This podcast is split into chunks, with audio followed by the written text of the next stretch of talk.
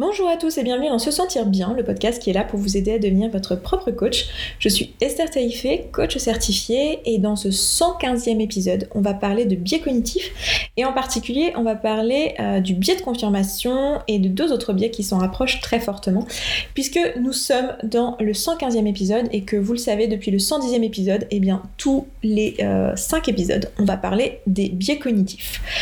Les biais cognitifs, euh, c'est euh, un sujet qui est hyper important parce que dans notre volonté de comprendre notre cerveau, de comprendre comment on fonctionne et comment fonctionnent nos émotions, d'où ça vient et apprendre à se sentir bien et avoir une vie qui est en accord avec qui on est, avec nos valeurs, etc., ça va être important de comprendre euh, justement l'existence des biais cognitifs.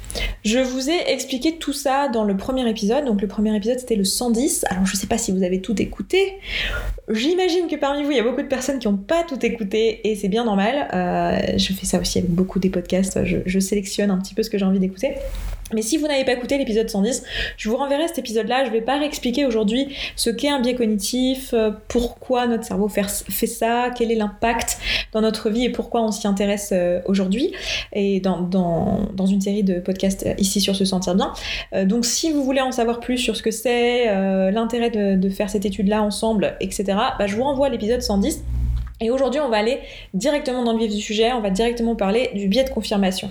Alors, le biais de confirmation, c'est un biais cognitif dont je vous ai déjà parlé de nombreuses fois dans différents épisodes, un peu en tâche de fond, j'y ai fait référence. Et c'est pas pour rien, c'est que c'est un, un, biais qui est hyper important, qu'on retrouve très souvent.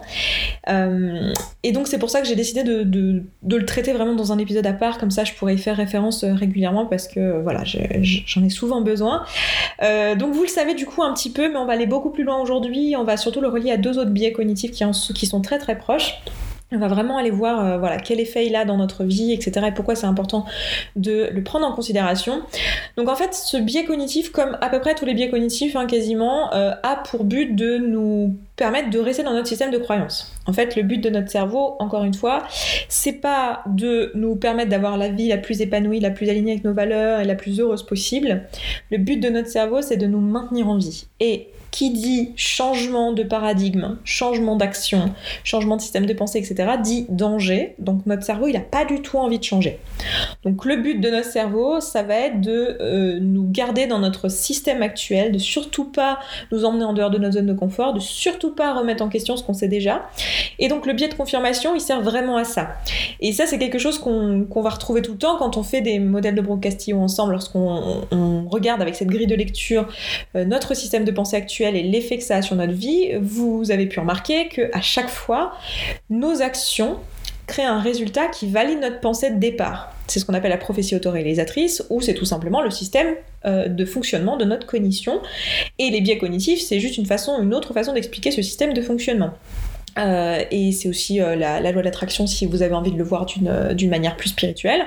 Mais c'est toujours un peu la même chose, c'est-à-dire que si vous croyez quelque chose, ben vous allez dans votre, dans vos actions, dans la façon dont vous allez interagir avec le monde, vous allez valider cette croyance encore et encore pour rester finalement dans ce confort de, bah de ma réalité ne change pas, mon paradigme ne change pas, et ça c'est normal. Ça n'a absolument rien à voir avec votre personnalité, c'est pas quelque chose qui vous est propre, c'est lié à votre cognition, c'est lié à notre euh, situation d'être humain et c'est juste euh, bah, le fonctionnement de notre cerveau. Donc c'est exactement ce que va faire ce biais de confirmation. Le but du biais de confirmation, ça va être de garder notre système de croyance actuel tel quel. Donc qu'est-ce que c'est que le biais de confirmation? C'est le fait que euh, vous allez trouver dans votre environnement, sélectionner dans votre environnement tout ce qui confirme votre croyance actuelle, votre croyance que vous avez déjà.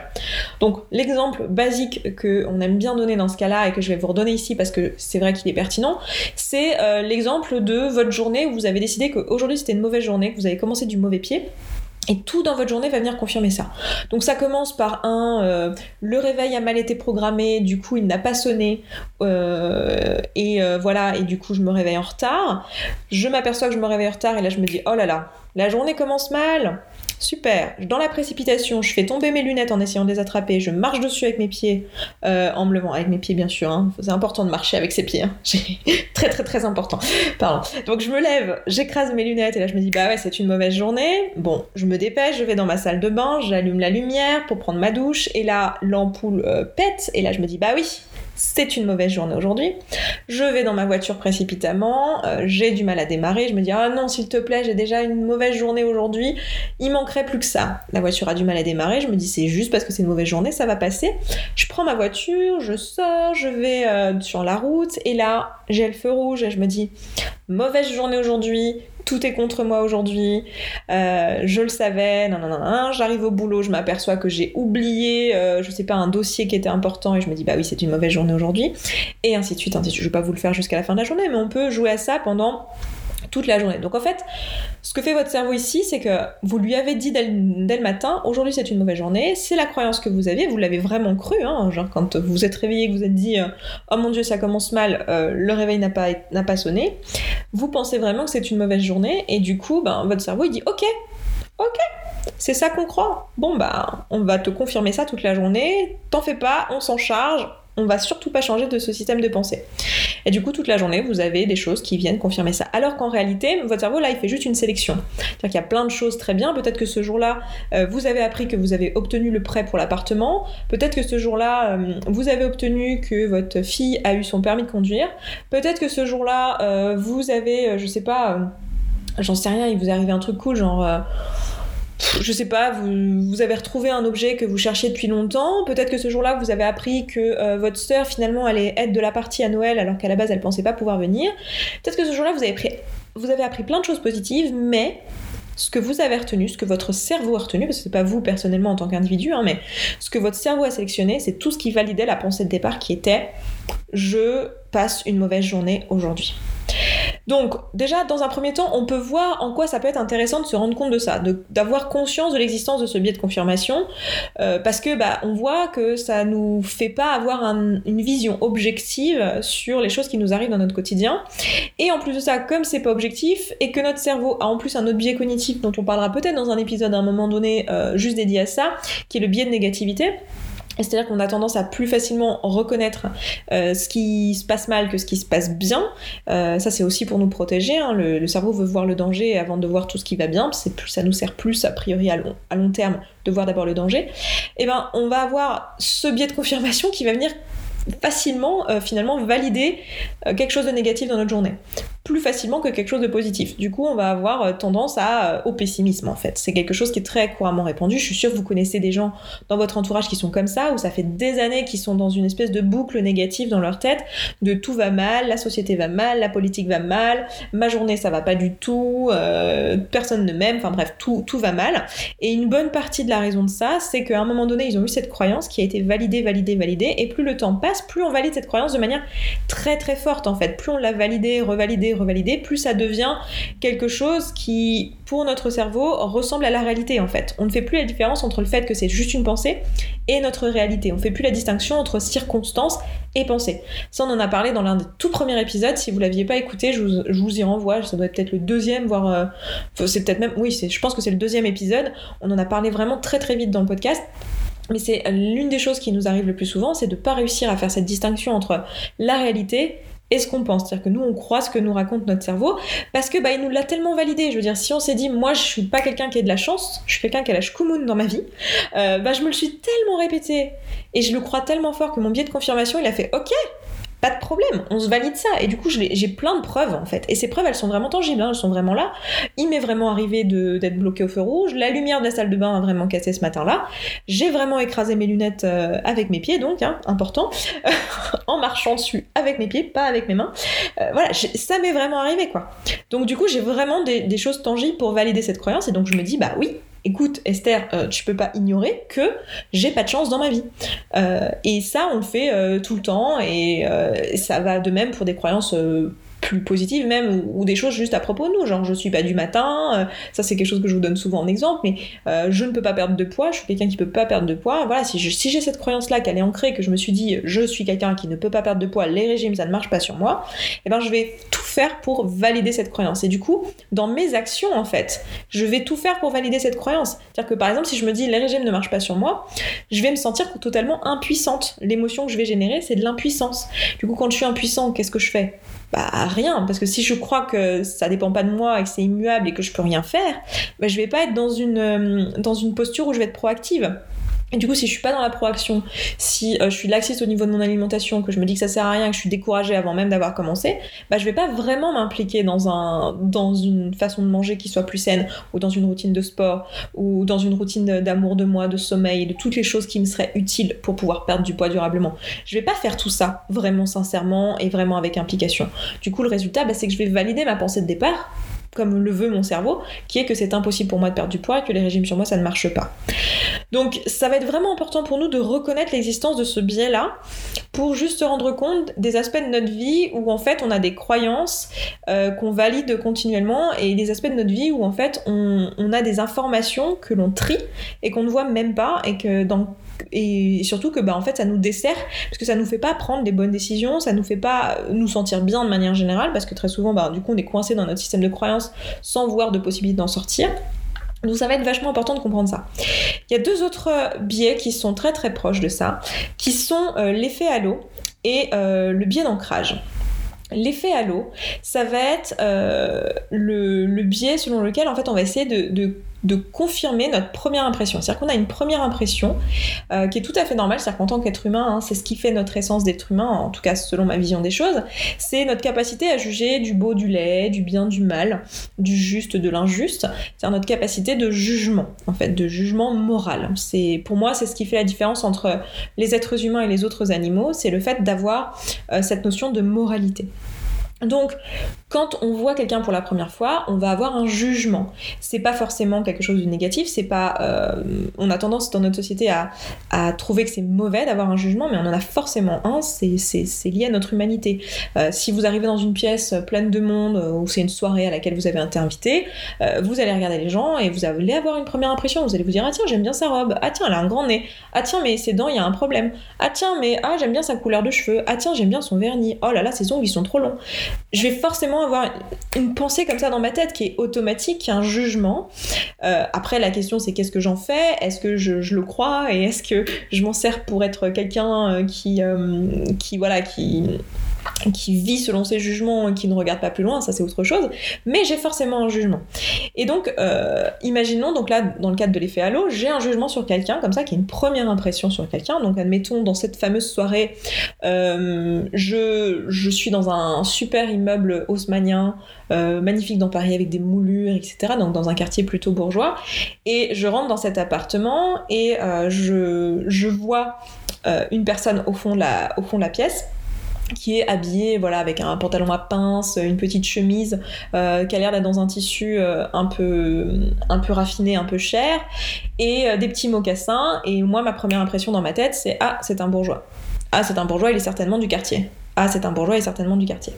Et puis après, je vais lui parler pour la première fois, donc on me le présente, on me dit Ah, tiens, t'as déjà rencontré Paul-Henri Et là, j'entends Paul-Henri, je me dis Bah oui, mon effet halo, mon biais de confirmation euh, qui est là, donc qui va confirmer ma première impression. Donc la différence avec un biais de confirmation, le biais de confirmation ça englobe tout si vous voulez. C'est pas forcément juste votre première impression.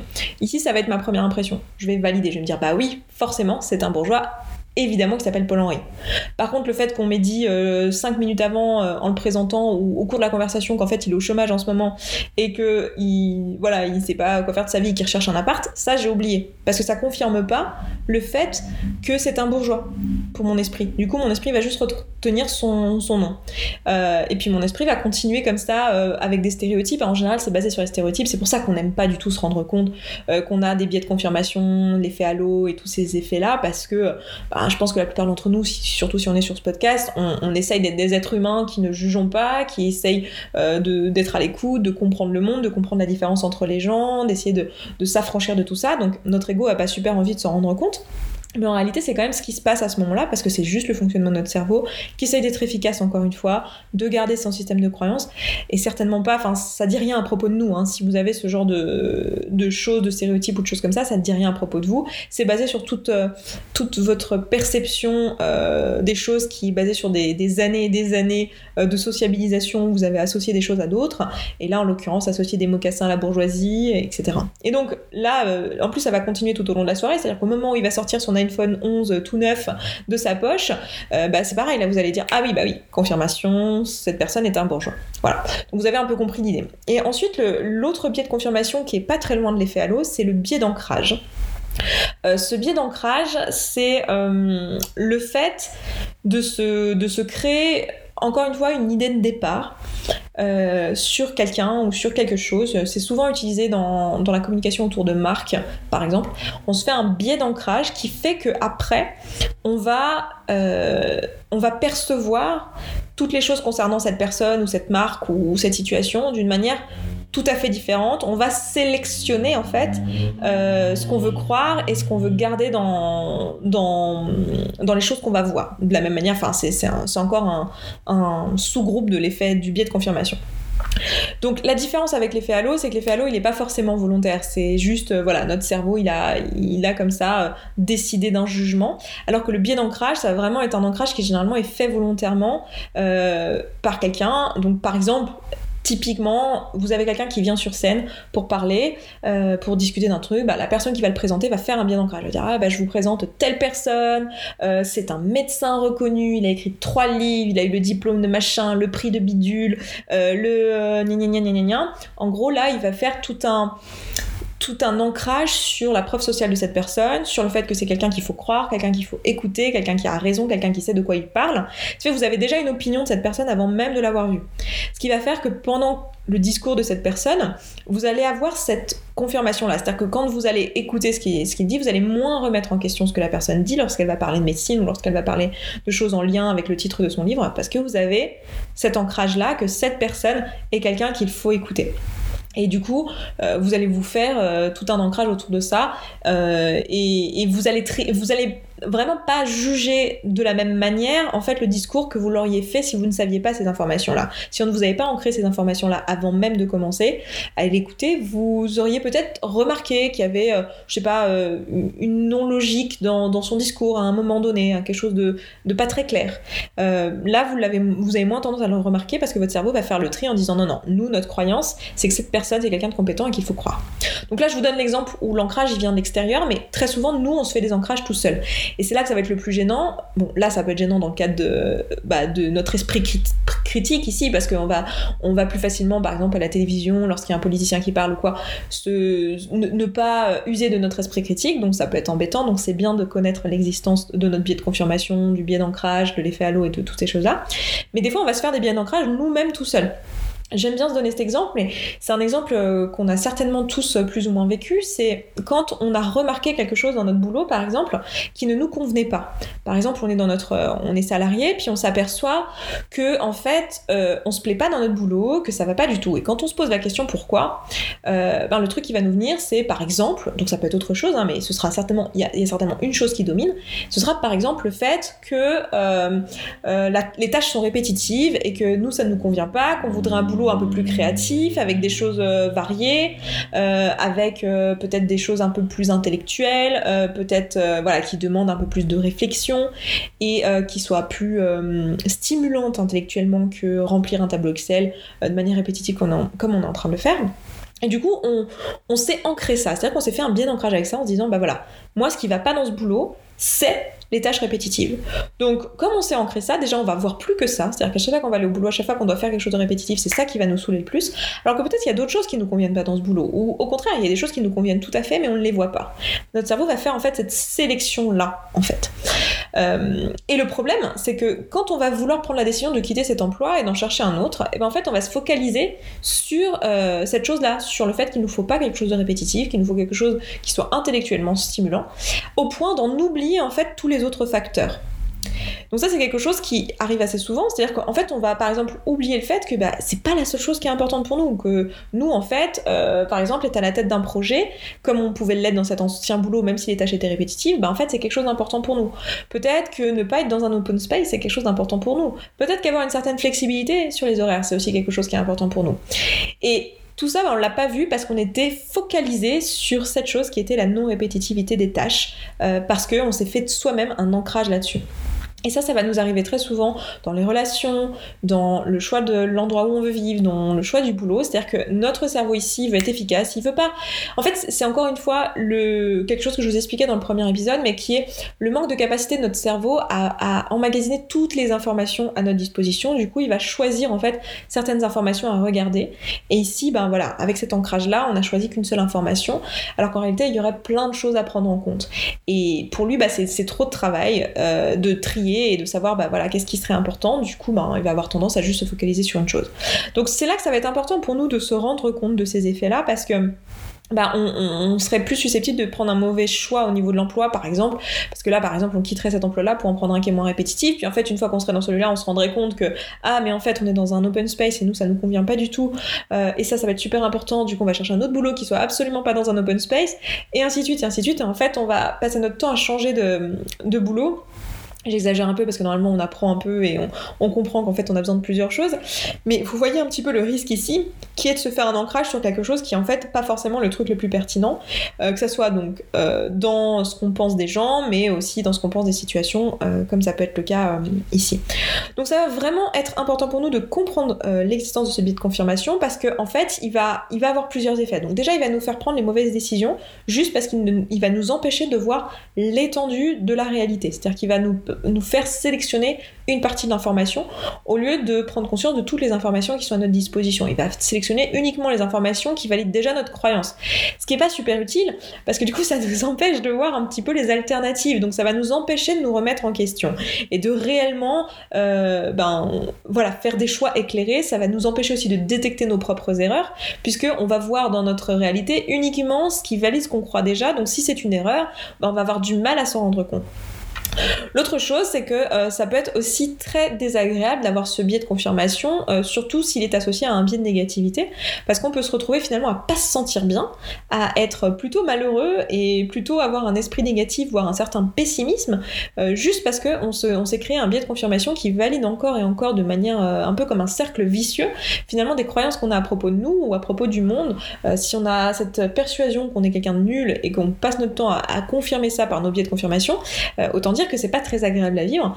Donc ça va être important de se rendre compte de ça aussi pour, euh, justement se, libérer éventuellement de cet aspect euh, négatif et du fait qu'on se sent mal euh, lié à ce biais de confirmation. Donc ça va avoir plusieurs intérêts ici. Et c'est pour ça que ça va être important de prendre conscience de son existence. Maintenant, c'est pas parce qu'on en a pris conscience qu'on va forcément pouvoir euh, tout changer, parce que comme je vous le disais, c'est quand même euh, le mode de fonctionnement de notre cerveau. Donc ça, on va pas pouvoir changer le fait que notre cerveau fonctionne de cette manière-là. Mais par contre, en en prenant conscience, on va pouvoir le remarquer et, euh, donc prendre des décisions un peu plus éclairées, même si on ne pourra pas s'en affranchir totalement. Donc voilà pour ce que je voulais vous dire aujourd'hui à propos du biais de confirmation et de ces petits amis qui lui ressemblent un petit peu, donc l'effet halo et le biais d'ancrage. Il y en a d'autres hein, qui vont dans ce sens-là aussi, mais euh, je veux, veux pas non plus noyer d'informations euh, ces podcasts, c'est pas l'objectif. L'objectif, c'est vraiment euh, juste de focaliser sur un aspect et sur un bien en lui-même. Mais euh, si vous êtes intéressé par ça, n'hésitez pas à aller regarder, à aller fouiller un petit peu, même sur internet, euh, des choses à propos du biais de confirmation. Vous allez tomber sur plein de choses qui sont euh, en lien, etc. Et c'est absolument passionnant. Moi, j'adore ce genre de choses. Donc, si ça vous botte, n'hésitez pas à aller faire des recherches. Moi, je m'arrête là pour aujourd'hui. je vous embrasse. Je vous souhaite une très belle journée, un très bon week-end, et je vous dis à vendredi prochain. Ciao, ciao. Merci beaucoup d'avoir écouté ce podcast jusqu'au bout. Je suis vraiment contente qu'il vous ait plu. Si vous avez envie d'aller plus loin, d'appliquer tous les outils et que vous voyez que dans votre vie vous le faites pas en pratique et que vous auriez bien besoin d'un petit peu de soutien, eh bien sachez que vous pouvez rejoindre la communauté. La communauté c'est euh, l'ensemble des auditrices et auditeurs de ce podcast qui appliquent tous ces outils et qui s'entraident. Et moi dans cette communauté, ben je vous partage tous les jours un petit podcast de 5, 10, 15, 20 minutes maximum qui euh, vous aide en fait en levant tous les doutes et toutes les difficultés que vous rencontrez au fur et à mesure et qui répond aussi à vos questions. Si vous avez envie de nous rejoindre, et eh bien c'est sous forme d'abonnement. Je vous laisse aller voir ça. Ça se trouve sur se sentir bien.coach slash communauté. Vous avez le lien dans la description de ce podcast. Je vous dis à tout de suite là-bas.